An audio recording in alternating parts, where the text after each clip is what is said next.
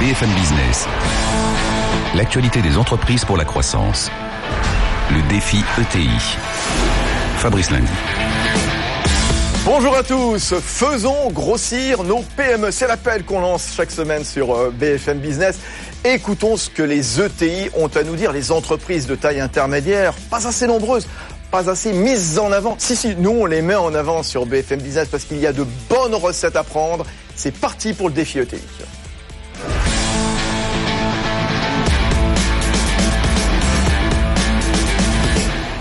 Oui, des ETI qui se portent bien. Et je voudrais que chaque semaine, vous connaissez la formule du défi ETI. Hein. On met en avant eh bien, les atouts de ces ETI.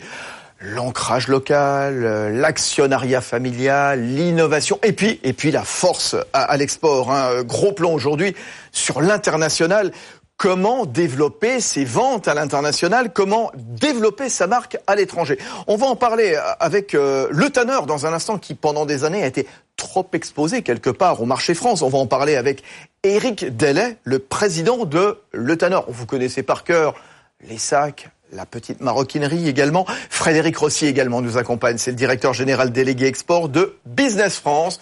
Auparavant, j'accueille Pascal Tapissier. Bonjour Pascal. Bonjour Fabrice. Pascal Tapissier qui est le directeur de la région pariaise de la Banque Palatine, nos complices hein, qui sont avec nous chaque semaine dans ce défi ETI. Oui, pour planter le décor, les grandes questions à se poser pour ce défi ETI. L'international, ça se prépare, c'est pas une affaire d'amateur. Hein. Comment est-ce qu'on réussit le développement à l'international, Pascal? Alors, indéniablement, Fabrice, aller à l'international, c'est un vecteur des croissances. Mais vous l'avez dit, ça ne s'improvise pas. Moi, j'ai trois conseils à donner. Le premier, c'est se structurer, c'est-à-dire adapter, développer ses produits mais aussi recruter, former des équipes, notamment au management interculturel. Ensuite, c'est identifier, prospecter, identifier les marchés, les zones géographiques sur lesquelles on veut s'implanter, et puis euh, contacter les clients cibles. Enfin, il faut savoir s'entourer, avoir les bons partenaires, banques, juridiques, mais aussi commerciaux et industriels. Vous avez raison. Comment on finance justement une croissance à l'international? Là, c'est tout simple. Aller à l'international, c'est un investissement, et un investissement, ça se finance avec ses banques et avec des partenaires. Bon, il faut un accompagnement à l'international, bien sûr. Oui. Les ETI françaises sont bien accompagnées, elles peuvent s'appuyer sur leurs banques, sur Business France, les chambres de commerce et d'industrie aussi, et puis les assureurs crédits. Non, attention, il y a des risques aussi. Hein. On en parlera, on le détaillera tout à l'heure. Et Eric Delay probablement nous en parlera. C'est quoi les principaux risques Alors, à mon sens, les principaux risques, le premier, c'est un risque juridique et administratif. Il faut bien maîtriser la réglementation et l'évolution des législations locales. Vous avez bien évidemment un risque de change qu'il faut maîtriser. Et puis enfin, vous avez des risques géopolitiques, mmh. pays, banques, et puis parfois des risques climatiques et des aléas naturels. Bon, parfait. En tout cas, Pascal Tapissier, on va développer tout ça dans un instant. Évidemment, on va rentrer dans le détail, notamment avec euh, Eric Delay à la tête de Le Tanner. Le Tanner, tiens, son portrait est signé Erwan Morris. Ce qui fait sa réputation, c'est son petit porte-monnaie, inventé il y a 120 ans, le fameux sans couture que le tanneur affiche toujours à la vente. Un porte-monnaie épuré, sans fil et sans fermeture éclair, qui se plie tel un origami. Un concept que le tanneur a aujourd'hui étendu aux pochettes et sacs à main pour femmes. La marque française, lancée à Belley dans le département de l'Ain, réputée pour le travail du cuir, est rapidement devenue une référence de la maroquinerie et de la bagagerie haut de gamme. En 2011, le tanneur, qui cale un peu, passe sous pavillon qatari. Échec, les ventes s'effritent, la marque a du mal à s'exporter, surtout que son premier marché étranger, la Russie, décide de stopper la distribution de ses produits. En cause, le cours du rouble devenu défavorable face à l'euro. L'an dernier, changement de propriétaire, le spécialiste de la maroquinerie de luxe, Tolomei, prend la main sur l'entreprise sous la houlette de Éric Delay, un spécialiste du secteur qui avait créé Manufacture Maroquinerie du Dauphiné il y a 25 ans. Objectif, redynamiser les ventes et conquérir de nouveaux marchés au-delà de l'Algérie et du Luxembourg, les deux pays dans lesquels il exporte, en misant aussi sur la vente en ligne. Paris est en partie réussi puisque son chiffre d'affaires remonte de 4% à 56 millions d'euros. Voilà le portrait de Le Tanner signé Erwan Maurice. Euh, Eric Delay, euh, depuis l'arrivée de Ptolemy, qu'est-ce qui s'est passé justement depuis votre arrivée à vous quelque part l'an dernier? Euh, Écoutez, je peux résumer ça très simplement. On a essayé de retrouver toute la fierté de tous les gens et euh, qui travaillent chez Le Tanner. Toute la fierté pour le métier pour lequel ils ont un, un amour très particulier.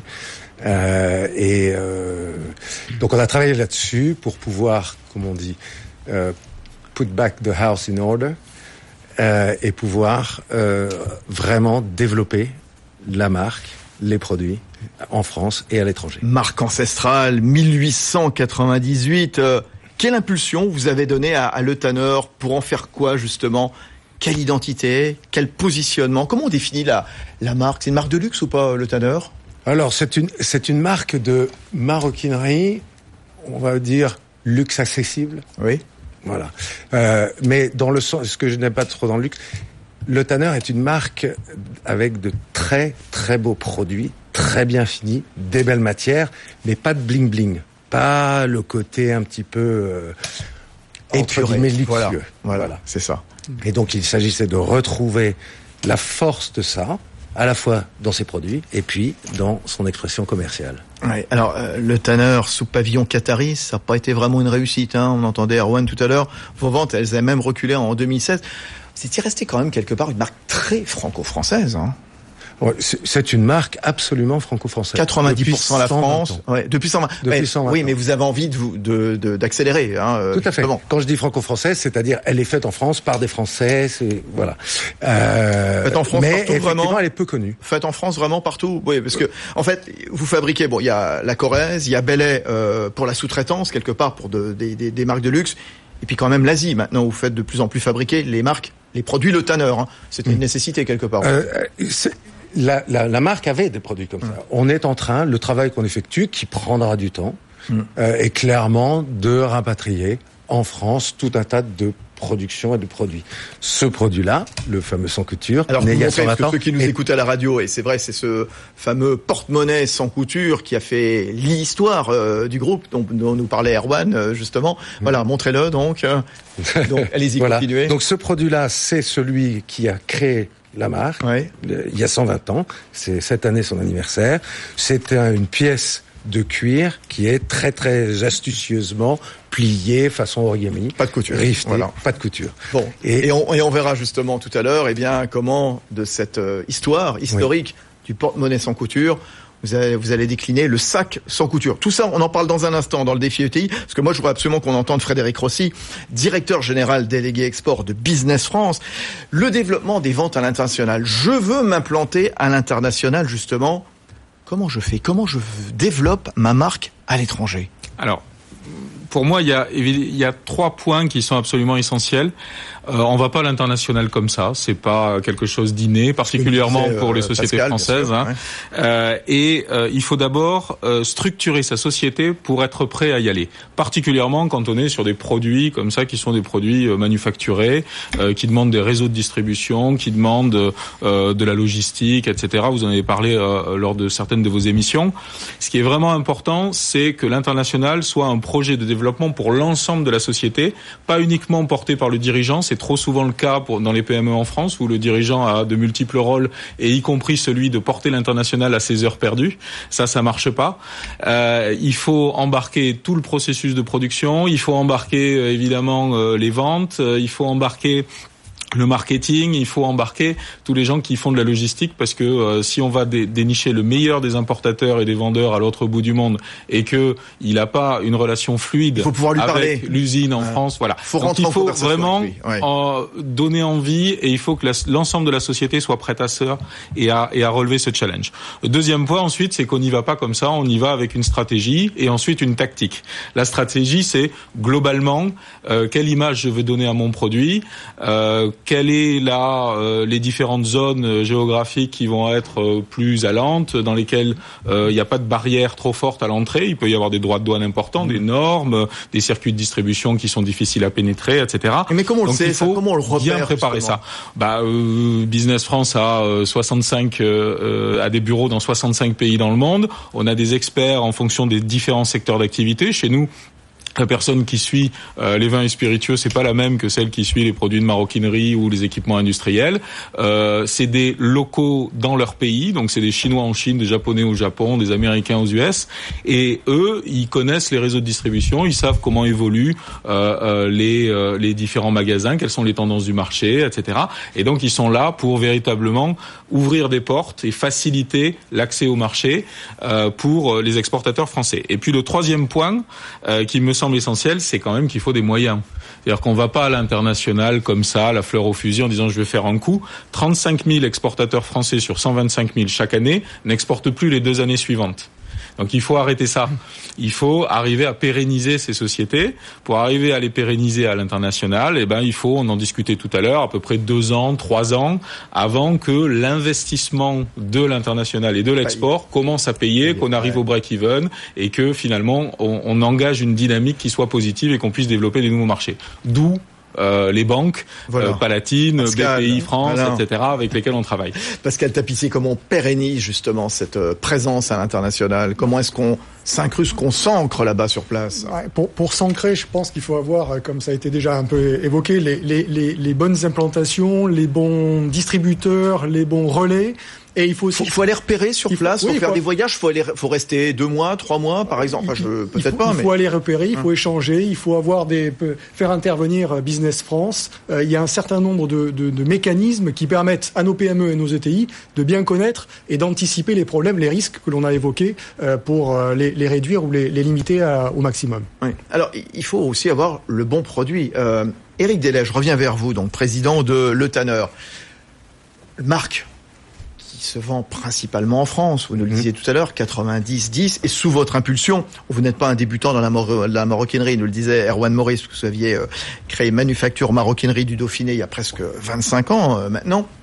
Vous avez décidé quelque part de, allez, euh, non pas rééquilibrer, mais de manger un petit peu plus à l'international. Alors, avec quel produit? Ça suffisait pas le, petit porte-monnaie sans couture? Vous avez décidé de faire une déclinaison d'un sac à main sans couture? Voilà, on a, on a effectivement créé, et on le lancera à la fin de cette année, un sac à main réalisé suivant les mêmes principes, sans, absolument sans couture, et dans lequel non seulement c'est sans couture, mais il y a effectivement un ensemble de savoir-faire de maroquiniers, euh, savoir-faire qui est l'essence de la société.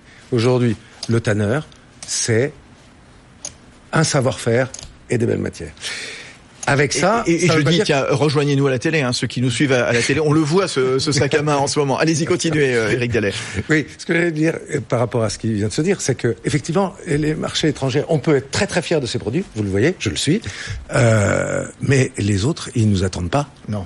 Voilà. Et toute la question, c'est de savoir comment, quel marché on va aborder, comment on va l'aborder. Quelle question vous êtes posée justement euh, Vous, vous avez décidé de miser sur quel marché et en fonction de quoi? Je dirais tous les marchés, qu'ils soient mûrs, type le Japon, ou euh, émergents, qui vont apprécier le produit de maroquinier.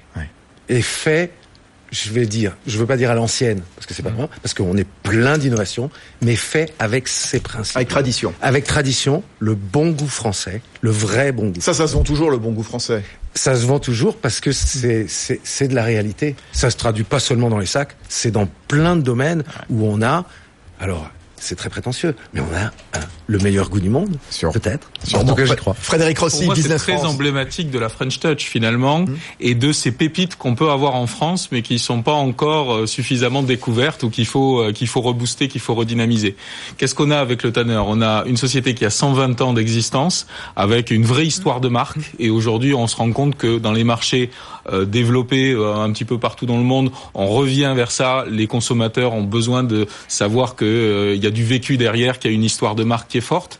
Deuxièmement, il y a des artisans parce que finalement dans, vos usines, dans vos fabriques, vous avez avant tout une myriade de d'artisans individuels qui ont l'amour du euh, du produit bien fait. Et puis euh, vous avez des nouveaux produits euh, qui sont innovants mais qui n'ont pas été suffisamment mis en avant ces dernières années. Il n'y avait pas forcément une stratégie de développement à l'international qui était très forte. Il y avait un positionnement à retrouver. Et là, euh, grâce à euh, un nouvel actionnaire, on voit bien que on est en train de remettre euh, toute la société, justement, comme je disais tout à l'heure, en marche par rapport à un projet qui est l'innovation avec euh, des produits euh, euh, nouveaux mais qui gardent l'ADN fort de la marque, et puis l'international. Et c'est là où on va chercher la croissance en fait, c'est l'innovation et l'international. Moi, je voudrais juste qu'on fasse un, petit pari, c'est que sur le premier pays que vous ouvrez, que vous sur lequel vous souhaitez vous développer, moi, je suis prêt à offrir une, une prestation Business France pour ah. commencer à démarrer ce pays avec nous. Eh ben, vous avez bien, vous avez bien fait venir. Ça sera quoi votre premier pays alors? C'est le Japon ou c'est Alors, le Japon, oui. la Chine, oui. Euh, le bon, Québec. un pays. Hein. Le Québec. le Québec. Ah, Choisissez. bon, très bien. Vous verrez évidemment euh, à la sortie de, de ce studio du défi. Pascal Tapissier, oui, non, un mot pour compléter. Ce, que, ce qui est extrêmement intéressant, c'est que euh, c'est pas l'estampillage made in France qui va faire la différence. Hein, c'est bien ce qui a été dit. C'est que c'est l'estampillage made in France, mais que derrière, il y a de l'innovation, il y a de la qualité et une capacité. Il y a une équipe. Et il y a une équipe. C'est un métier d'homme, là. Eric Oui. C'est un métier de manufacture. C'est un métier de personne. Euh, moi, je crois très fondamentalement que le produit doit ressortir ça. Les gens doivent ressentir à travers le produit qu'il a été fait par quelqu'un. Les gens, en France, chez nous, on passe beaucoup de temps à exceller dans ce métier, dans, dans, cette manufacture. Faut l'expliquer, il faut le raconter ça aussi. Hein. Oui, oui, c'est c'est c'est beaucoup de communication, beaucoup de communication, Frédéric. Et il faut trouver les bons relais pour le raconter. Et voilà, c'est ça. On communique pas au Japon comme on communique euh, aux États-Unis ou en Chine, etc. Hum. Euh, L'importance aujourd'hui, c'est les réseaux sociaux où ça arrive à trouver les bons relais d'opinion sur les marchés, hum. etc.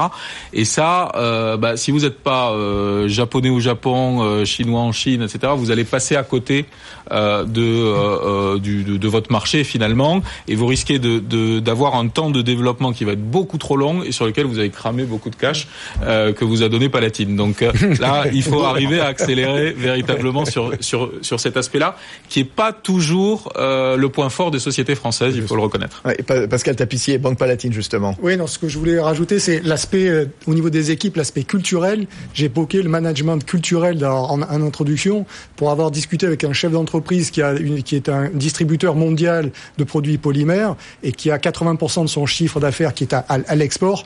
Euh, dans ces équipes, il y a une vingtaine de nationalités différentes qui sont représentées et dans au niveau de ces équipes du siège social en France, c'est en anglais que l'on qui est la langue la plus utilisée. Ce qui démontre bien l'importance de ce côté culturel. Frédéric Rossi nous disait, le Japon, c'est pas la Chine. Il a tellement raison. Euh, comment est-ce qu'on positionne son produit ou, son service il faut adapter la gamme en fonction du, du, marché local. Vous allez le faire, par exemple, vous, Eric Delay, à la tête de Le Tanner adapter, mais pas se compromettre. Bien sûr. C'est ça. Mais adapter, oui, parce qu'il faut qu'effectivement ça réponde aux standards. Et j'étais en train de juste de réfléchir, je vais prendre l'Allemagne. Ah bon, bah d'accord. Bon, vous avez suite à ce qu'on se dit, je vais prendre l'Allemagne. Parce que l'Allemagne a cette tradition de qualité, a cette tradition d'attention aux produits, etc.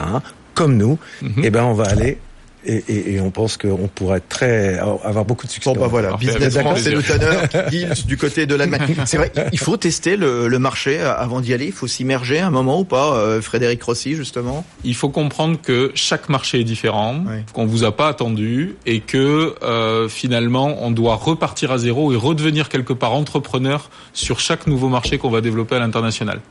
Euh, parce que chaque marché a ses codes, à la fois culturels, ses réseaux de distribution qui sont euh, parfois complexes. Généralement, quand on va sur un salon, euh, les premières personnes qu'on rencontre, c'est certainement pas les bonnes parce que c'est celles qui viennent naturellement vers vous, soit pour prendre votre marque alors qu'ils vont en développer d'autres pour vous vous empêcher de vous développer ou autre. Donc voilà. Donc il y a toute cette étude préalable à faire. Alors aujourd'hui, il y a quand même il faut ajouter un bémol à ça, c'est qu'aujourd'hui, on a quand même des moyens de tester le marché sur un certain nombre de produits grâce aux nouveaux modes de distribution, notamment digitaux, les plateformes numériques de vente, euh, les Amazon et autres, euh, voilà, les marketplaces. Mais euh, on fera pas tout sur la marketplace. Donc il faut, euh, même si on fait du digital et qu'on peut arriver à tester de l'international et des nouveaux marchés, particulièrement en Europe, il faut euh, avoir une approche de long terme et très méthodique sur la partie développement physique. Le, le réseau de distribution, c'est pareil, ça se choisit comment, Frédéric Rossi?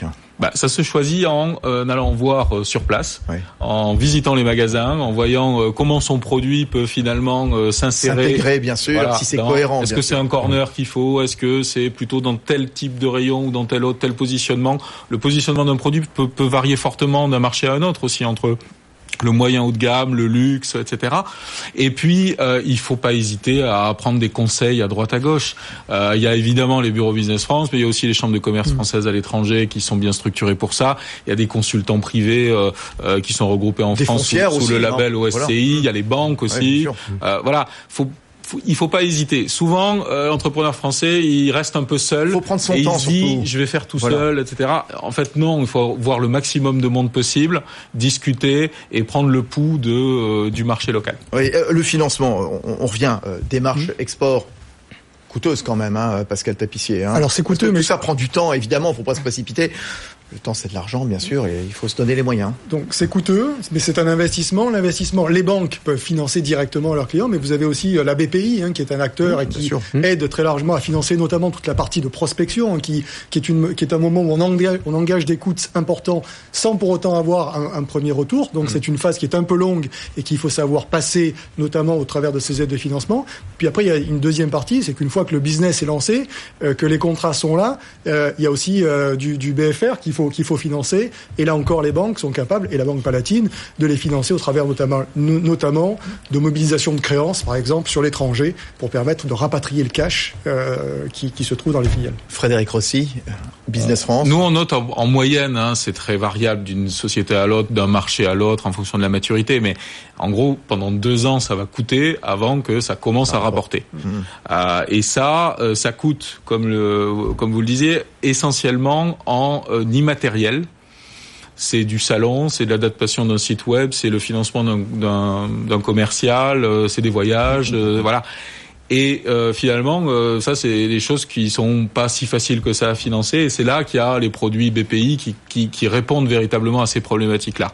Et ensuite, il y a véritablement le financement de flux à partir du moment euh, où on commence à avoir son distributeur, etc. La, gestion du risque de change. Et là, il y a des produits bancaires qui sont parfaitement adaptés, notamment chez Palatine. La notion de risque, justement, va bientôt se, quitter. Justement, euh, à quel risque avez-vous peur de vous confronter le plus? Éric Delay, vous à la tête de Le Tanner pour votre développement à l'international, que ce soit en Europe ou que ce soit en Asie euh, le risque de se tromper effectivement de partenariat, parce que on, on est tous d'accord, c'est deux, trois ans avec le meilleur partenaire du monde.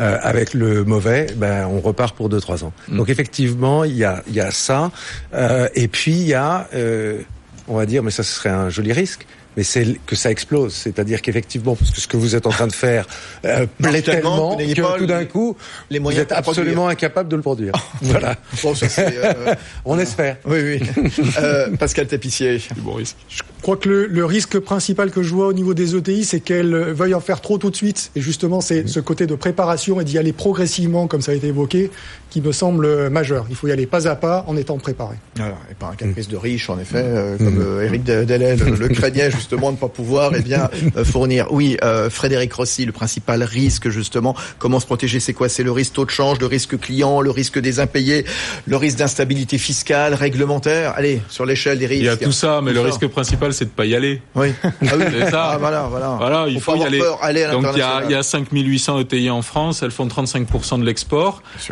Donc le problème, c'est pas euh, de développer celle-là parce qu'on arrive à déjà les développer fortement à l'international. Le problème, c'est de faire passer davantage de PME dans la catégorie des ETI pour que euh, elles, elles, alimentent encore ce, ce, pipe du commerce extérieur français. Ce qu'on répète euh, en permanence dans ce défi ETI, allez-y justement, il y a un tel gap entre les, entreprises exportatrices allemandes, italiennes et puis les françaises. Juste euh, pour terminer, qui achète euh, le tanner Quelle cible vous visez? Puisque vous parliez de l'Asie tout à l'heure, on sait que les, les jeunes hein, eh bien, font partie des gros chiffres d'affaires des marques de luxe, les Kering, les LVMH, euh, etc. Même si vous n'êtes pas positionné marque de luxe, comme vous le disiez.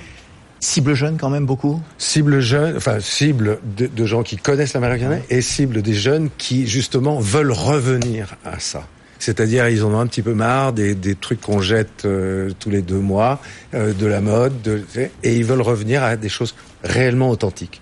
c'est ça notre cible. Les gens qui veulent du vrai. C'est une façon de vous euh, aller différencier, par exemple, par rapport à des marques qu'on voit beaucoup en France, comme Michael Kors, par exemple, mm s'adresse beaucoup aux jeunes aussi. Hein. Je, je, ne l'aurais pas osé le citer, mais tout à fait, il s'adresse aux jeunes. Je, moi, j'ai du mal à comprendre euh, leur succès, ils l'ont. Ils l'ont. Très bien. Voilà, Bravo. On va pas le remettre en cause. Hein. C'est pas les mêmes. Ou c'est peut-être les mêmes mm. qui en voudront un produit fait avec des vraies belles matières est vraiment bien fait. Bon, et puis comment vont le, le miel et les amandes de Arnaud Montebourg, euh, dans lesquels vous avez investi, vous, à titre personnel, Eric Delay, parlez-nous d'Arnaud Montebourg alors bah, Écoutez, c'est c'est pareil. Si vous voulez, euh, il y, a, y, a, un vrai problème de repeuplement des abeilles euh, en France. Un vrai problème que aujourd'hui le miel, on ne sait pas très bien d'où ça vient, euh, et, et, et, donc il n'a pas les mêmes euh, forcément caractéristiques, etc. Et par rapport à la personnalité euh, et, et, la personne d'Arnaud, effectivement, Arnaud c'est un ami personnel euh, et je suis content d'être euh, compagnon euh, d'Arnaud sur un projet de ce genre. À la charge du redressement des abeilles, donc. Du redressement des abeilles. Exactement. Bon, bah, c'est bien. On a, on a, passé un bon moment avec plein de bons conseils. Merci, euh, merci à tous les trois. Merci Pascal Tapissier, directeur de la région Paris-Est de la Banque Palatine. Merci également à Frédéric Rossi avec nous euh, dans ce studio de BFM Business et le directeur général délégué en charge de l'export chez Business France. Et puis alors le prochain marché qui vont développer ensemble la Business France et le Tanner à l'export, c'est l'Allemagne bien sûr. Eric Delay, président de le Tanner. Voilà, on se retrouvera évidemment euh, dans un prochain numéro du défi ETI. Comment financer sa croissance? Tiens, rendez-vous donc eh bien dans un prochain numéro. Bonne semaine sur BFM Business. BFM Business, le défi ETI, l'actualité des entreprises pour la croissance.